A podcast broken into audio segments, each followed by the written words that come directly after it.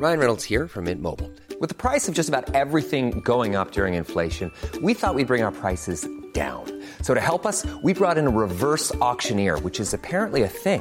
Mint Mobile unlimited premium wireless. Ready to get 30, 30, bit to get 30, bit to get 20, 20, 20, bit to get 20, 20, bit to get 15, 15, 15, 15 just 15 bucks a month. So, Give it a try at mintmobile.com slash switch. $45 upfront for three months plus taxes and fees. Promo for new customers for limited time. Unlimited more than 40 gigabytes per month. Slows. Full terms at mintmobile.com.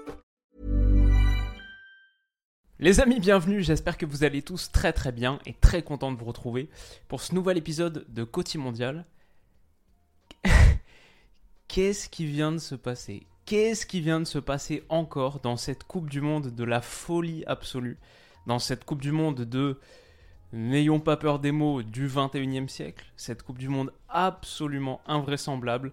On verra ce que ça donne sur les tours à élimination directe, mais cette phase de groupe, elle a absolument aucun sens et ça aurait pu être encore pire ce soir. D'ailleurs, on n'est pas sur le bon écran. C'est la victoire du Japon d'abord contre l'Espagne 2-1 qui qualifie le Japon. Non seulement qui qualifie le Japon, mais qui les qualifie à la première place du groupe, qui les qualifie en ayant donc battu l'Allemagne en ouverture et l'Espagne ce soir tout en ayant perdu contre le Costa Rica, l'affreux Costa Rica, l'affreux Costa Rica qui a failli se qualifier lui aussi. On était à un moment pendant quelques minutes, on a eu en fin de match en plus, on avait Japon et Costa Rica qualifiés, Espagne et Allemagne éliminés. Alors finalement, l'Allemagne a fait le job, s'est rattrapée, ils perdaient 2-1 et ils finissent par gagner 4-2, mais ils auraient pu gagner 6-2.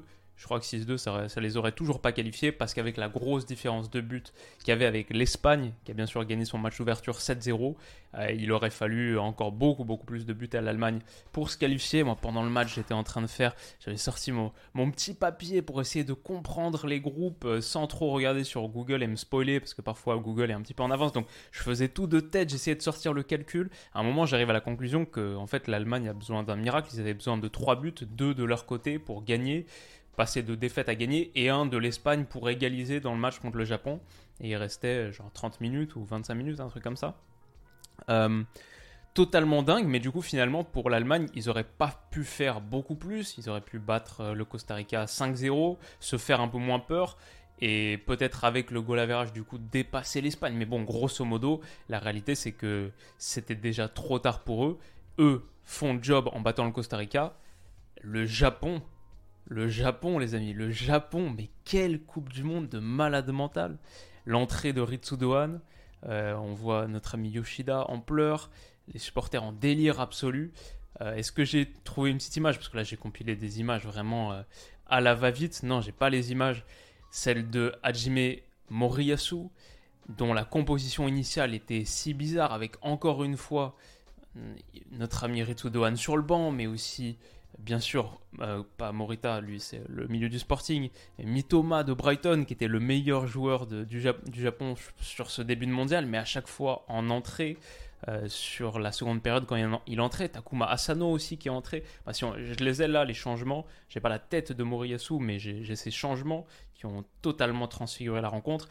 À la mi-temps, entrée donc de Ritsudoan et de Kaoru Mitoma, sortie de Nagatomo et de Kubo.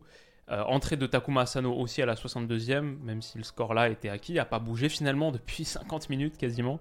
Et entrée de Takehiro Tomiyasu, Wataru Endo à la toute fin. Mais voilà, grosso modo, sortie d'Ito, sortie.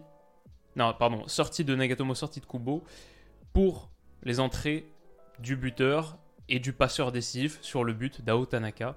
Totalement, totalement dingue. Pour moi, le but, le deuxième but du Japon est totalement valide. Il y aura sans doute des débats là-dessus. Est-ce que le ballon avait franchi la ligne euh, Comme vous savez, sur la ligne de 6 mètres, en gros, le centre qui est repris en retrait, vous avez vu l'action peut-être. Euh, c'est pas avec un angle vu du côté. Comme ça, on peut pas voir si euh, le ballon est sorti. Parfois, on voit un bout de gazon et on se dit ah il est sorti, il a franchi la ligne. Mais comme vous le savez toujours, le ballon il faut regarder par dessus parce que sa circonférence, enfin le point de contact d'un ballon avec le sol, euh, comme ça.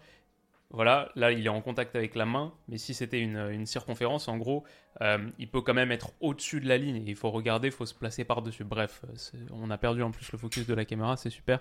Mais je pense que vous comprenez grosso modo l'idée.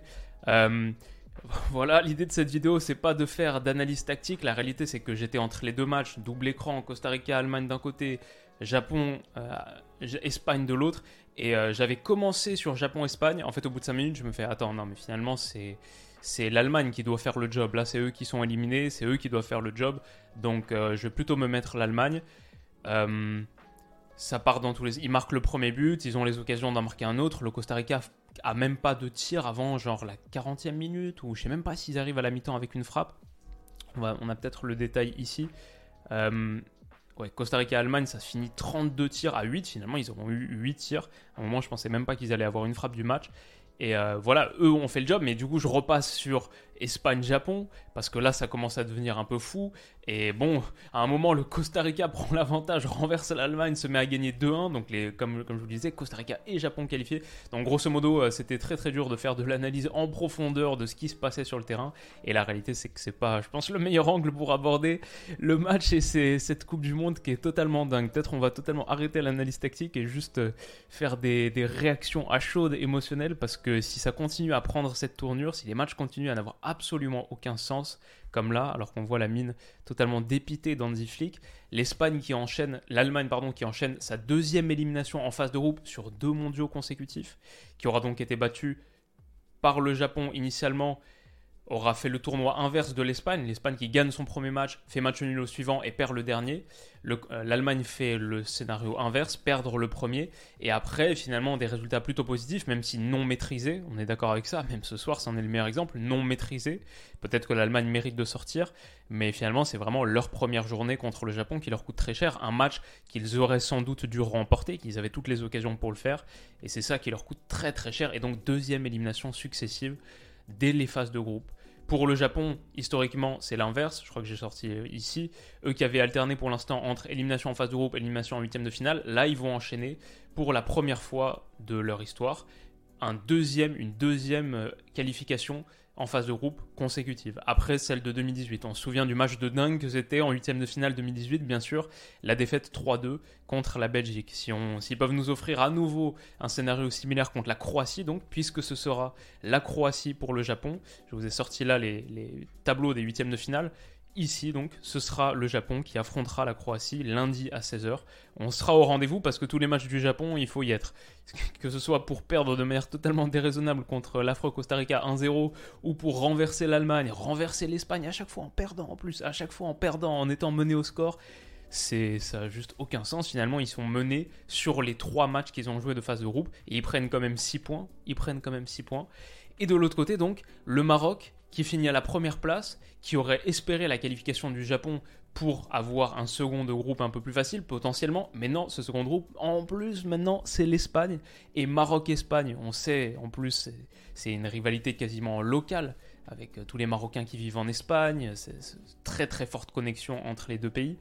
Euh, ouais, juste absolument dingue. L'Espagne qui du coup repasse dans la partie de tableau de la France à une époque, c'était, ils allaient finir premier, on se disait forcément, donc euh, on les voyait plutôt dans la partie opposée. Bon, maintenant, si la France se qualifie contre la Pologne, derrière, enfin voilà, c'est tout hyper hypothétique. Moi, je m'avance pas du tout sur des trucs comme ça, mais disons à minima, juste pour être factuel, qui sont dans la partie de tableau de la France, ils sont euh, potentiellement, s'il fallait les rencontrer, en employant 1000 hypothétiques, 1000 conditionnels, ce serait en demi-finale, donc euh, voilà.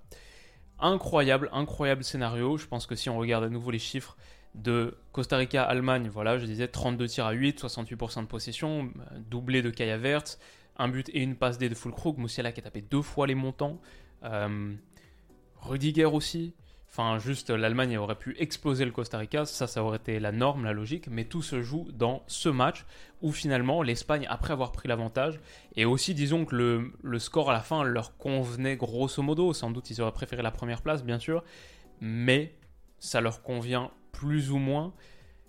En plus, ça leur permettait d'éliminer l'Allemagne, ce qui est, ils sont sans doute preneurs de ce scénario aussi, c'est terrible, c'est cruel, mais voilà et l'Espagne qui finit à 82,3% de possession. Genre le Japon est allé chercher cette qualif miraculeuse, extraordinaire, fantastique, historique, légendaire, tout ce que vous voulez, avec 17,7% de possession. Quand même 6 tirs, 6 tirs au bout de ça, mais ultra efficacité sur tout ce qu'ils ont créé et le pouvoir des entrants. Enfin, pour moi, ces quatre gars, peut-être Ritsu Doan, je le mettais potentiellement un peu plus comme super sub, mais Mitoma, Tomiyasu, Asano, j'ai vu tous les matchs du Japon, j'ai vu tous les matchs de la Coupe du Monde. Pour moi, c'est trois titulaires en puissance. C'est peut-être les trois meilleurs joueurs du Japon ou pas loin. Et à chaque fois, Hajime Moriyasu les fait rentrer en sortie de banc. Parfois, on se dit, je regardais la compo initialement au début du match, mais c'est incompréhensible. Pourquoi il fait ça? Et force est de constater que c'était peut-être pas une surprise, mais Hajime Moriyasu connaît bien le football, visiblement. Je sais pas si ce résultat lui, lui donne raison. J'imagine, oui, le résultat lui donne raison. On va pas, va pas pinailler. Euh, une qualif en battant l'Allemagne et l'Espagne, peu importe euh, comment en te qualifiant à nouveau pour les huitièmes de finale de Coupe du Monde, ouais, ça te donne raison. Et euh, incroyable, incroyable soirée. Franchement, je sais pas par quel angle supplémentaire on peut prendre le truc. C'est historique pour le Japon, c'est incroyable pour l'Allemagne. On a vécu une soirée absolument dingue, peut-être la plus dingue du mondial en double écran. Mais justement, moi, ma question finale, c'est est-ce qu'on est en train de vivre la Coupe du Monde la plus folle qu'on ait vécue Voilà, on peut pas comparer à celle du XXe siècle. En tout cas, moi personnellement, la, première que j'ai suivie, c'est celle de 2002. Euh, c'est donc ma 2002, 2006, 2010, 2014. C'est ma sixième Coupe du Monde. Ah, Peut-être difficile de convoquer tous les souvenirs, mais pour moi, c'est la plus dingue que j'ai vécue. Les, retournements, les scénarios, les émotions, c'est la Coupe du Monde de la folie pure. J'ai l'impression que chaque journée, il se passe une dinguerie absolue. Et on a même des surprises parmi les qualifiés qu'on attendait potentiellement qualifiés, mais qui se qualifient avec brio. Je pense au Maroc tout à l'heure, par exemple, qui finit à la première place de son groupe aussi. Euh, le Sénégal, son match contre l'Équateur. Tellement de retournements de situation sur cette troisième journée. Et juste que des folies, que des folies. Donc euh, voilà.